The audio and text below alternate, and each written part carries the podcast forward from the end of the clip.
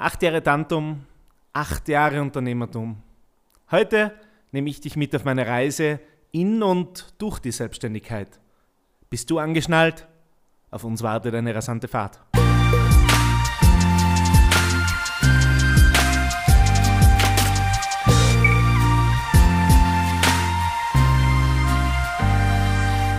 Herzlich willkommen in meinem Geburtstagspodcast vom Backfisch zum Thunfisch.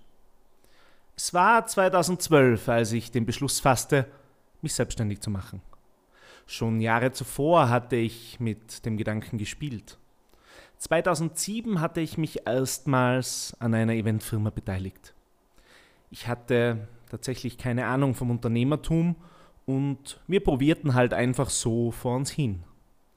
Als ich dann 2008 mit einem Bekannten ein Security-Unternehmen gründen wollte, schrammte ich nur ganz knapp an einer Katastrophe vorbei.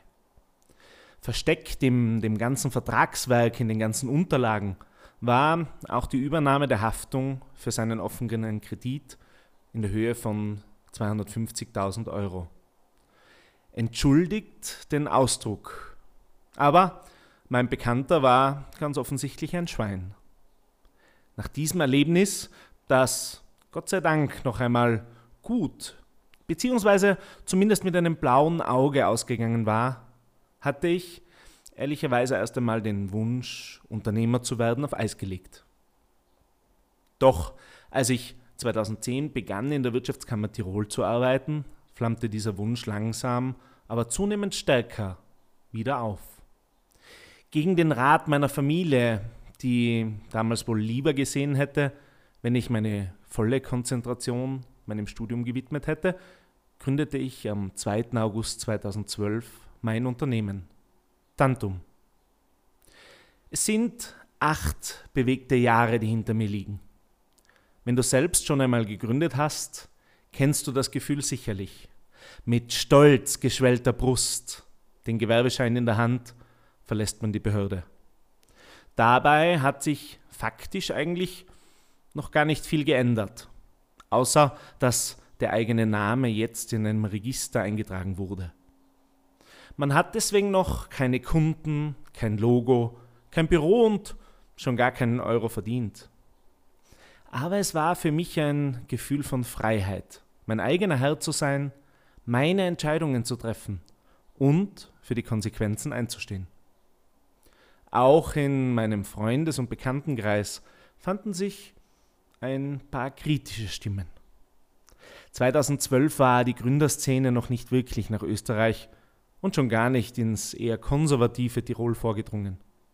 Die Bedingungen, unter denen wir damals gründeten, waren völlig anders als heute. Was es damals schon gab, war ein von der Wirtschaftskammer organisiertes Treffen aller Gründer des letzten Quartals. Ich war über weite Strecken der Jüngste, mit nur 22 Jahren und merkte schnell, dass es nicht einfach sein würde, sich den Respekt der anderen Unternehmer zu verdienen. Du bist der Durchschnitt deiner fünf besten Freunde, lautet ein altes Sprichwort. Und jetzt, da ich Unternehmer war, merkte ich tatsächlich, wie sich in meinem Freundes- und Bekanntenkreis die Spreu vom Weizen trennte. Wer mich versuchte, bestmöglich zu unterstützen und wer hinter vorgehaltener Hand tuschelte oder unter Social-Media-Posts, mit denen ich versuchte, Reichweite zu generieren, blöde Kommentare schrieb. Als Unternehmer brauchst du manchmal eben auch ein dickes Fell. Heute bin ich froh um die Neider, die Kritiker und die Zweifler von damals. Sie haben mich dazu motiviert, täglich besser zu werden. Natürlich machte ich gerade zu Beginn sicher nicht alles richtig. Aber mal ganz ehrlich, wer macht das schon? Mein logischer Gedanke war, dass, wenn ich eine coole Dienstleistung anbieten würde, mir meine Bekannten und deren Bekannten und deren Bekannten die Bude einrennen müssten. Weit gefehlt. Und so ging ich das erste Mal auf Akquise, ohne eigentlich zu wissen, was das eigentlich ist oder wie man das am besten macht. Das große Gratis-Bildungsangebot auf Kanälen wie YouTube und Instagram gab es damals nicht.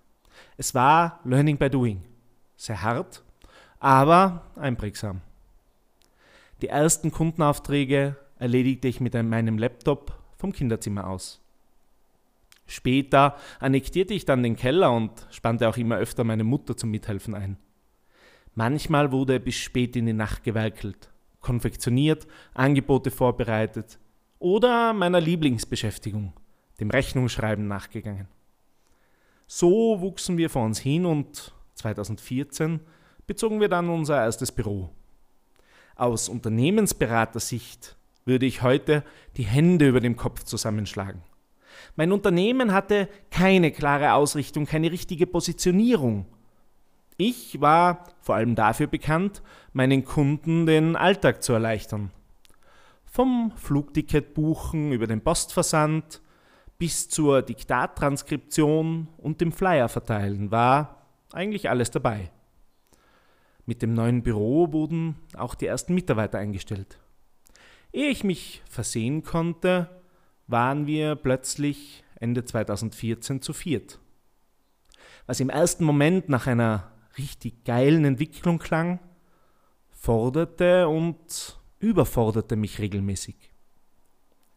Um vier Leute zu beschäftigen und viermal Löhne zu bezahlen, musste ich regelmäßig Aufträge in einer bestimmten Größe an Land ziehen.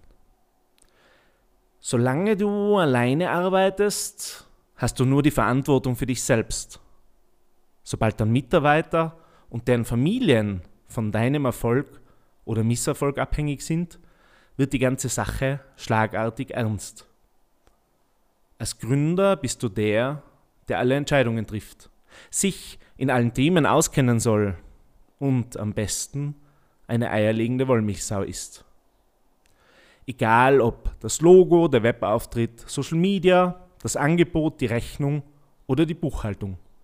Als Gründer bleibt irgendwie alles auch an dir hängen. Auch wenn du Mitarbeiter hast, bleibt dies nicht aus. Irgendjemand muss die Entscheidung nun mal treffen.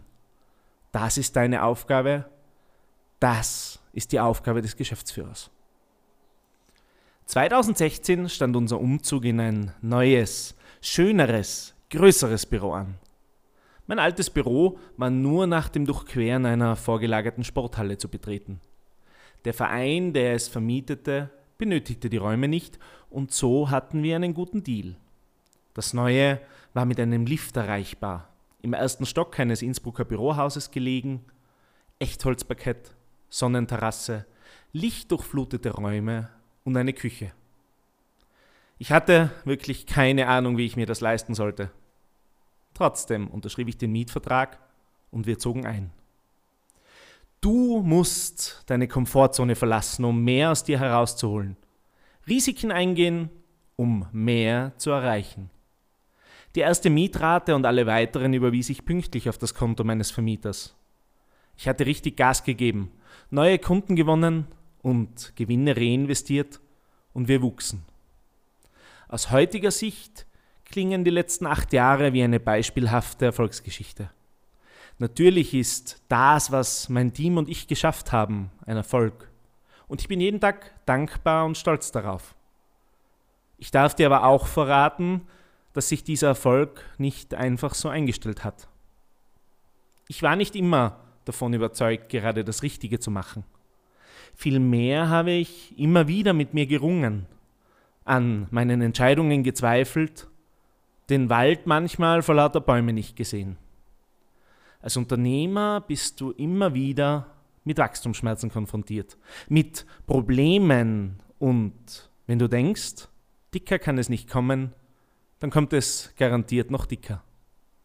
Neben den Erfolgen und den Sonnenseiten, die die Social-Media-Welt zeigt, waren die letzten Jahre geprägt von harter Arbeit, langen Nächten, durchgearbeiteten Wochenenden und vielen Entbehrungen. Ich kann mich ehrlich gesagt nicht mehr daran erinnern, wann ich das letzte Mal mehr als eine Woche am Stück oder mehr als drei Wochen pro Jahr insgesamt im Urlaub gewesen wäre. Ich kann mich an keinen Tag in den letzten acht Jahren erinnern, an dem ich nicht mindestens zweimal meine E-Mails gelesen hätte. Die Gewinne wurden in das Unternehmen reinvestiert. Bessere Technik, größere Büros, mehr Werbung, mehr Mitarbeiter. Ein Unternehmen ist nun mal keine Melkkuh, aus der du jedes Monat den letzten Tropfen herausholen kannst, um deinen Lifestyle zu füttern. Es heißt sparen. Im Unternehmen und auch bei dir selbst. Ja, vermutlich hätte ich die ersten Jahre als Unternehmer in einem Anstellungsverhältnis besser verdient. Aber um zu wachsen, musst du investieren. Man wird nicht für das Anfangen belohnt, sondern für das Durchhalten.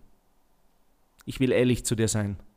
Das Durchhalten im Abenteuerunternehmertum ist nicht immer leicht. Während andere im Urlaub waren, habe ich gearbeitet. Während meine Freunde Partys feierten, musste ich oftmals absagen. Mein Unternehmen und mein Erfolg standen immer an erster Stelle. Die Familie, Beziehungen und Freunde mussten sich oftmals unterordnen und an vielen Tagen auch auf mich verzichten. Wenn du an Heiligabend, während andere schon feiern, noch am Schreibtisch sitzt, kommt auch bei den geduldigsten Menschen Unverständnis auf. Aber so ist es nun mal. Ich habe meine Entscheidung vor acht Jahren getroffen. Ich wollte Unternehmer sein, ohne Wenn und Aber. Ich wollte Erfolg haben und es den anderen und mir selbst beweisen. Und es war die einzig richtige Entscheidung für mich. Ich liebe das, was ich tue, jeden Tag und ich habe dies alles noch keinen einzigen Tag bereut. Du beginnst dann zu wachsen, wenn du deine Komfortzone verlässt, richtig frei bist und die Herausforderung annimmst, dein Leben zu verändern und die Verantwortung zu übernehmen.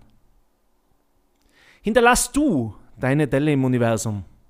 Ich kann dir sagen, es lohnt sich. Schön, dass du auch heute wieder dabei warst.